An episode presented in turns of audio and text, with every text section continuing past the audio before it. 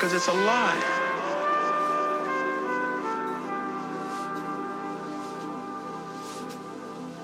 Depends what you talk about. Galactic struggle for power.